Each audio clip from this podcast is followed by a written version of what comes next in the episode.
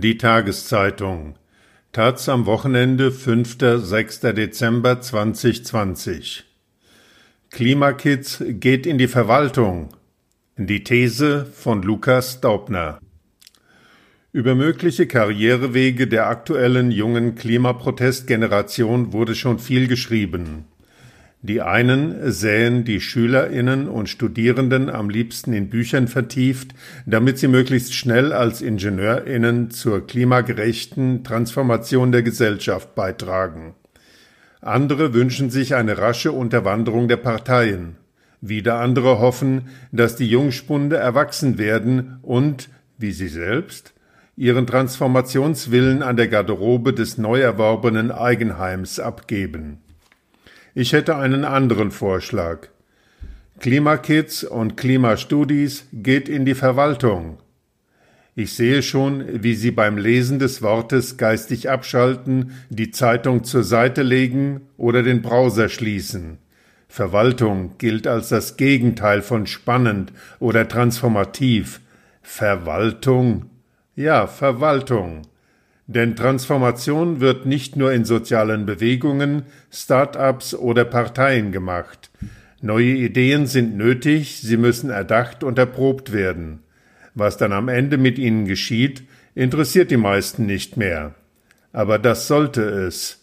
Denn Ideen werden insbesondere dann gesellschaftlich wirksam, wenn sie sachgerecht und rechtssicher von Ministerien oder Stadtverwaltungen bearbeitet und umgesetzt werden. Eine progressive Politik braucht eine progressive Verwaltung. Wenn die fehlt, tut sich nichts, wie man am Beispiel von Stadtplanung und Fahrradinfrastruktur gut sehen kann.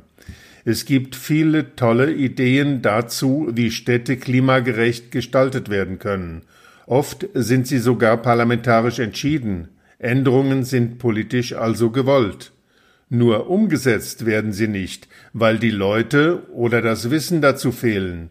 So dauerte die Planung eines neuen, bereits beschlossenen Radweges vor der Einführung der Corona-Pop-up-Radwege in Berlin viele Jahre.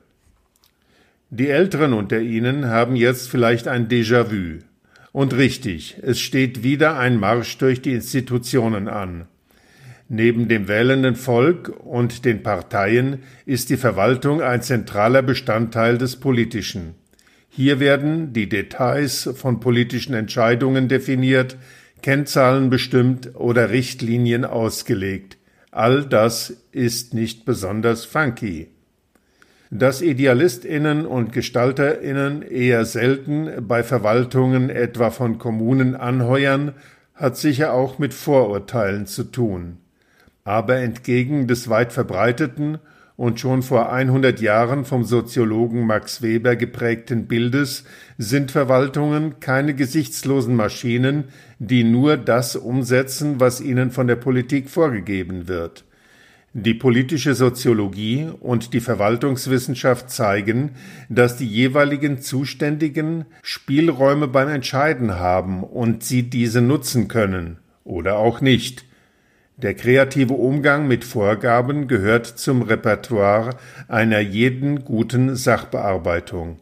Mit einer guten Begründung für oder gegen etwas kann viel erreicht werden.